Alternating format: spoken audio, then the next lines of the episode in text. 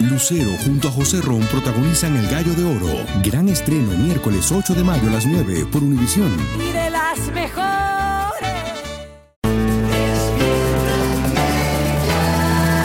Bienvenidos al podcast con los mejores momentos de Despierta América, tu show diario de entretenimiento, noticias, chistes, entrevistas, por supuesto todos los consejos útiles y mucho más.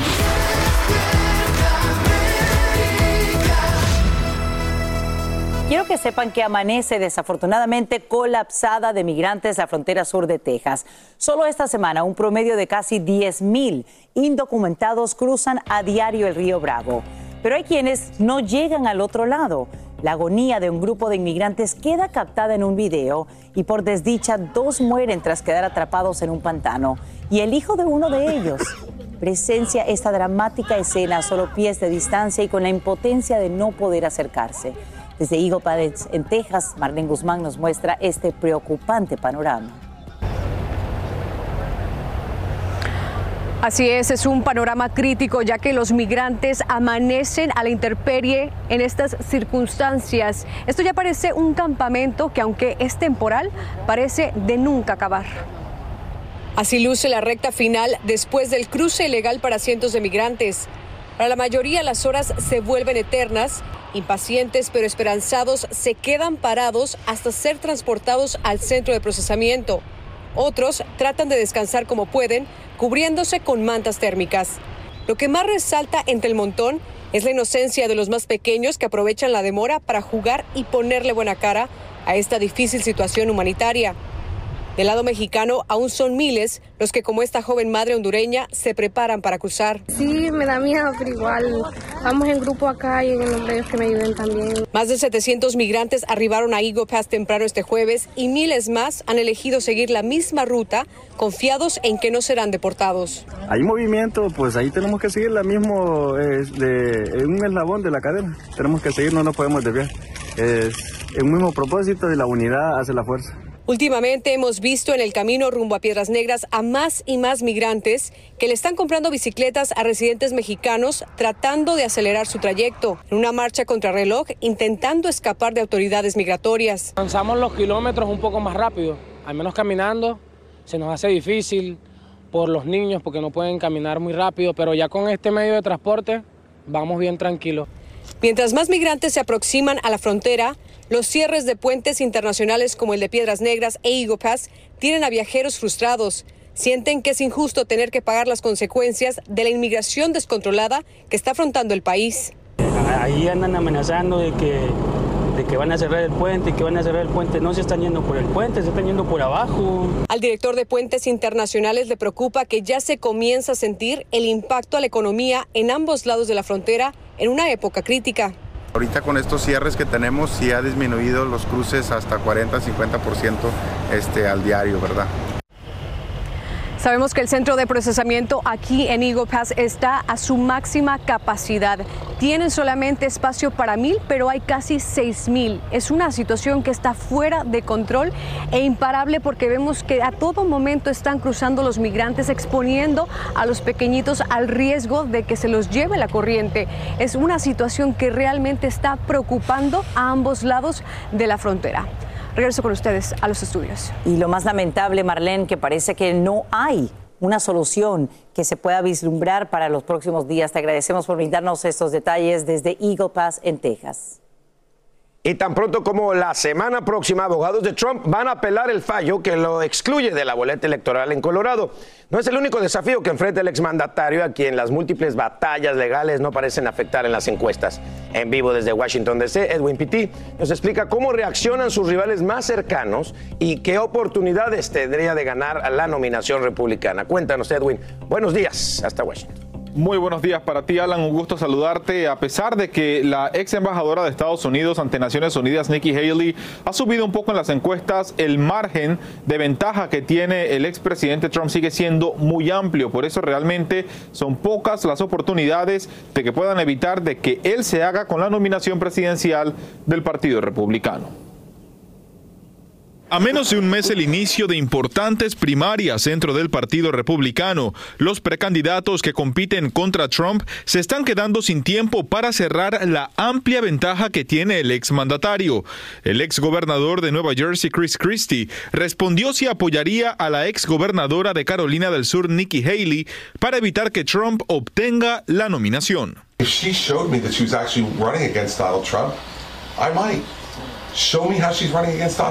Sin embargo, Haley parece subir la temperatura en sus discursos contra el expresidente Trump.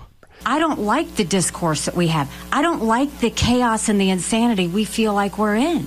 I don't like the rhetoric he gives. Character does matter, and how we treat people does matter. Por su lado, el gobernador de la Florida, Ron DeSantis, dice que han sido los casos legales que enfrenta Trump los responsables de que no les haya ido bien en la campaña. Y precisamente, hablando de los casos que enfrenta el exmandatario, las autoridades reportan que los magistrados de la Corte Suprema en Colorado han recibido múltiples amenazas de muerte tras el fallo que inhabilita a Trump de participar en las primarias republicanas en ese estado.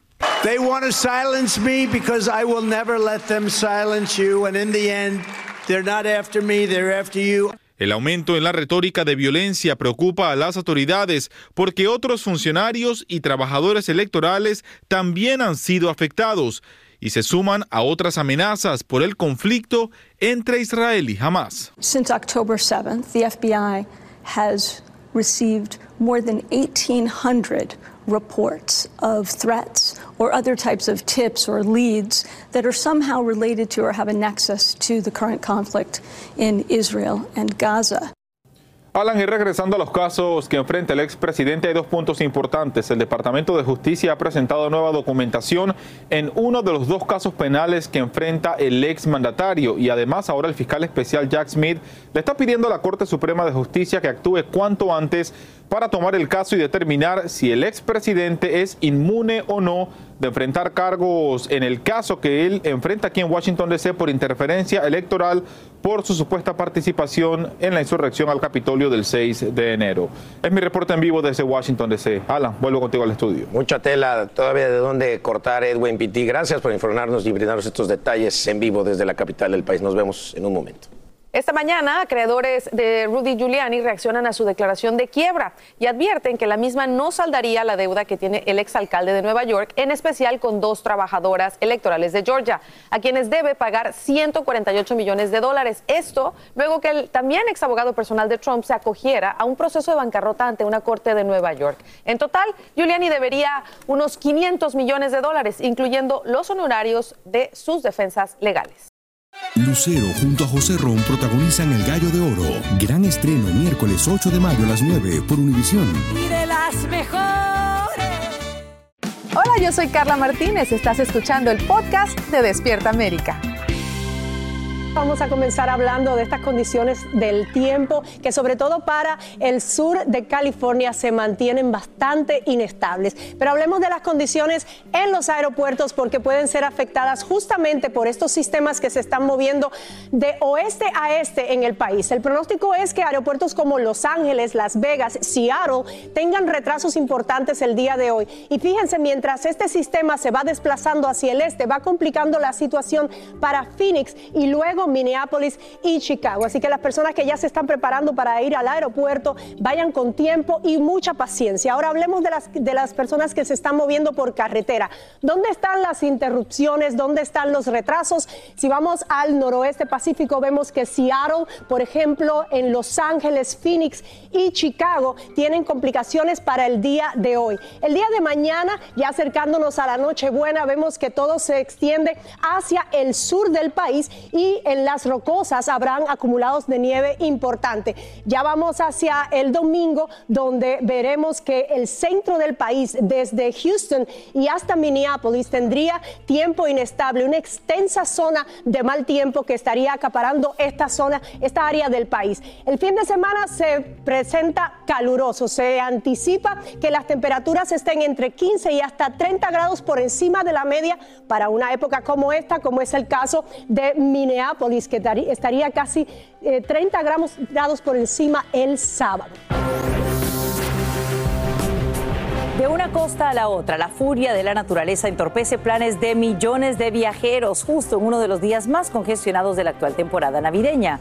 En el noreste trabajan contra reloj para restaurar servicios, mientras una poderosa tormenta deja lluvias, inundaciones y deslaves en California. Arizona sufre también los estragos de mal tiempo que continuaría avanzando en dirección al este. Autoridades recomiendan precaución a conductores y llegar a tiempo a estaciones y aeropuertos. Y esta mañana, familiares de Manuel Ellis dicen estar devastados tras escuchar el veredicto de un jurado en el estado de Washington que absuelve a tres policías implicados en el fallecimiento del afroamericano. Ellis fue electrocutado, golpeado e inmovilizado boca abajo en una acera mientras suplicaba que le dejaran respirar. Activistas protestan contra el fallo y dicen que este demostraría que el sistema judicial no funciona. Y en las últimas horas, el sindicato de profesores de Nueva York demanda al alcalde Eric Adams por los drásticos recortes que ordena en las escuelas públicas. Durante meses, Adams ha argumentado que es necesario ajustar el presupuesto de la ciudad, incluidos 550 dólares en fondos para la educación. Esto con el objetivo de compensar los crecientes costos que la crisis migratoria genera en la Gran Manzana. Y a esta hora confirman que hay al menos tres extranjeros entre los 25 heridos que deja un tiroteo masivo en la capital checa. Autoridades dicen haber identificado ya a 13 de los 14 fallecidos. Además revelan que el pistolero era un estudiante de una universidad en Praga quien abrió fuego en dicho campus tras asesinar a su propio padre. Además lo consideran sospechoso por la muerte de un hombre y su hija de dos meses el pasado 15 de diciembre. Y ahora vamos con noticias de tu país. Ya tiene trabajo el presunto testaferro de Nicolás Maduro, Alex Saab, quien, como te informamos, es liberado de una cárcel en Miami gracias al indulto que le otorga el presidente Biden. El régimen venezolano anuncia que a partir de ahora Saab formará parte de la mesa de negociación con la oposición. Es así como en solo horas el empresario colombiano pasa de estar acusado de lavado de dinero a ocupar un cargo importante en Venezuela. Y en Argentina retumban las cacerolas en las protestas a las medidas implementadas por el nuevo presidente Javier Milei.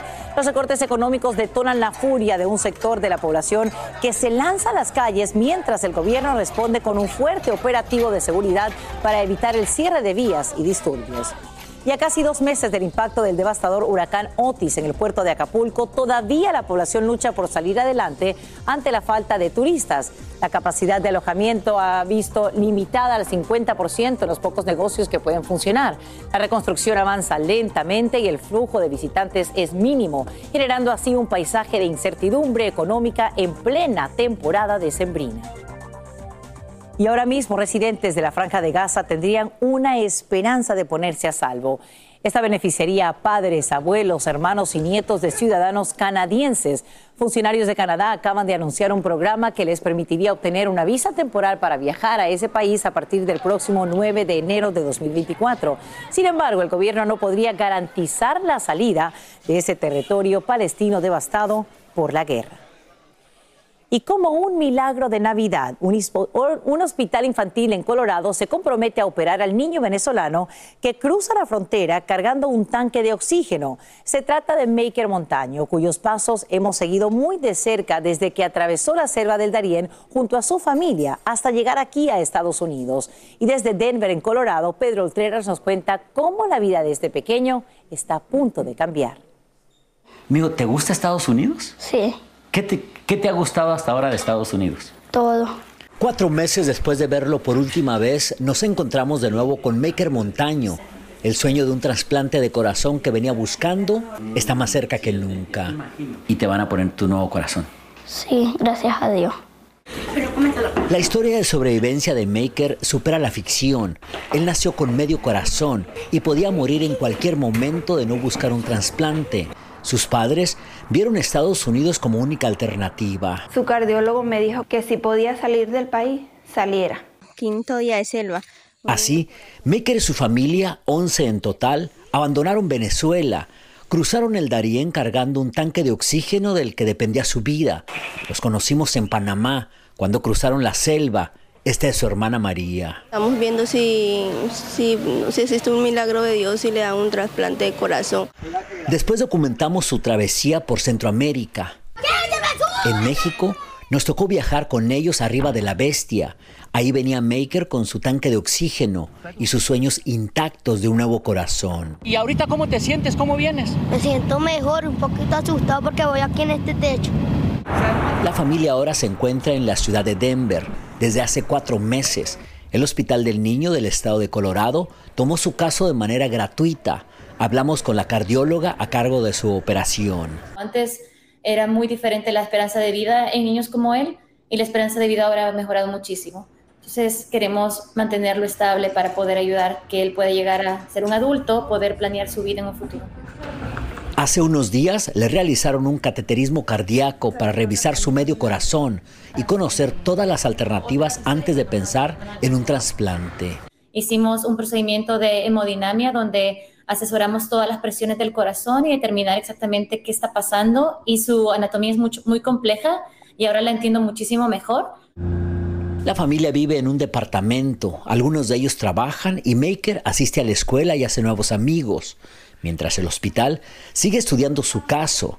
Su nuevo corazón está más cerca que nunca. Y esta familia de venezolanos están muy contentos por ahora. Sus sueños se están logrando más pronto de lo que imaginaron recuperar la salud de Maker, que es por lo que vinieron. Y él está por ahora en manos de los mejores médicos en esta ciudad. En Denver, Colorado, Pedro Ultreras, Univision. Tal y como te adelantamos, el presidente Biden llama por teléfono a su homólogo mexicano Andrés Manuel López Obrador para tomar medidas urgentes ante la llegada masiva de migrantes a la frontera sur. Saludamos en vivo desde Ciudad de México a Eduardo Meléndez para que nos cuente los detalles del plan de acción que estarían a punto de activar. Eduardo, muy buenos días, cuéntanos. Hola querida Sasha, amigos de Despierta América, a todos muy buenos días. En efecto, es evidente que hay una muy buena relación entre los presidentes Biden y el presidente López Obrador, por eso tomó la llamada aquí en Palacio Nacional y hay sobre todo enorme preocupación por el incremento de este flujo migratorio al que haces referencia, donde, bueno, incluso se rompieron ya récords prácticamente día con día de migrantes que cruzan hacia los Estados Unidos. En ese sentido es que se da esta llamada para apresurar, para detener de manera inicial el flujo migratorio, implementar también acciones urgentes, así las han calificado, precisamente para evitar la problemática entre personas y productos y reabrir los puertos claves. Escuchemos qué va a ocurrir de manera inicial porque es necesario que se presenten funcionarios estadounidenses aquí con eh, funcionarios mexicanos para tratar el tema. Escuchemos al portavoz tuvieron la oportunidad de hablar sobre los esfuerzos para gestionar los flujos migratorios sin precedentes en el hemisferio occidental. Con base en la Declaración de Los Ángeles para la Migración y la Protección lanzada el 22 de junio, los dos líderes acordaron que se necesitan acciones adicionales para que se puedan reabrir puntos de entrada clave a través de nuestra frontera de las acciones contundentes que van a llevar a cabo estos funcionarios de alto nivel que van a venir a territorio mexicano. Por supuesto que les estaremos dando puntual información y también el acompañamiento para que los migrantes que están varados de momento tanto en la frontera norte o que vienen de la frontera sur intentando cruzar la República Mexicana estaremos muy pendientes. Es lo que te tengo desde la Ciudad de México. Sasha. Eduardo Meléndez, gracias por estos nuevos detalles en vivo. Y feliz Navidad para ti. Dicen que traigo la suerte a todo el que está a mi lado. Y esa es mi mala fortuna. Basada en el clásico de Juan Rulfo, llega Univisión, El Gallo de Oro. Supongamos que la caponera puede inclinar la suerte a quien ella quiera. ¿Estás tardando en conquistarla? Con Lucero, José Ron y Plutarco Asa. Este gallo está cambiando la vida. En una historia legendaria de amor y azar. No trates de cambiarme, no lo vas a lograr. El Gallo de Oro, gran estreno miércoles 8 de mayo a las 9 por Univisión. Yo soy Carla Martínez. Estás escuchando el podcast de Despierta América. Y vamos directo con una noticia de última hora. El presidente Biden otorga indultos a 11 personas que cumplen condenas de cárcel por delitos de drogas no violentos. Así lo acaba de anunciar la Casa Blanca a través de un comunicado en el cual explica que el mandatario además firmaría una proclamación para perdonar ciertos delitos relacionados con la marihuana. La iniciativa busca que este grupo no enfrente barreras al momento de buscar trabajo o aplicar para el crédito. Si estás utilizando Ozempic para bajar de peso, revisa muy detenidamente los números de lote y de serie. Quiero que veas en pantalla y tienes los datos necesarios y si aparece en la etiqueta, denúncialo de inmediato a la Oficina de Investigaciones Criminales de la FDA. Es que según esta agencia, dichos productos son falsos y las agujas no serían estériles, lo que supondría un riesgo de infección para los pacientes. Lo más preocupante es que algunos estarían todavía en las farmacias. ¿Planeas comprar una casa? Tus opciones estarían mejorando porque las tasas hipotecarias acaban de caer a su nivel más bajo desde junio. El promedio nacional es ahora de 6.75%, más alto que en igual periodo de 2022, pero la tendencia a disminuir se mantiene por ocho semanas consecutivas. Así continuaría en 2024 si la Reserva Federal baja los tipos. No obstante, el mercado inmobiliario sigue siendo el más caro de las últimas décadas. Y vamos ahora con una noticia sumamente importante. Atención, niños. Así termina el episodio de hoy del podcast de Despierta América. Síguenos en Euforia, compártelo con otros, públicalo en redes sociales y déjanos una reseña. Como siempre, gracias por escucharnos.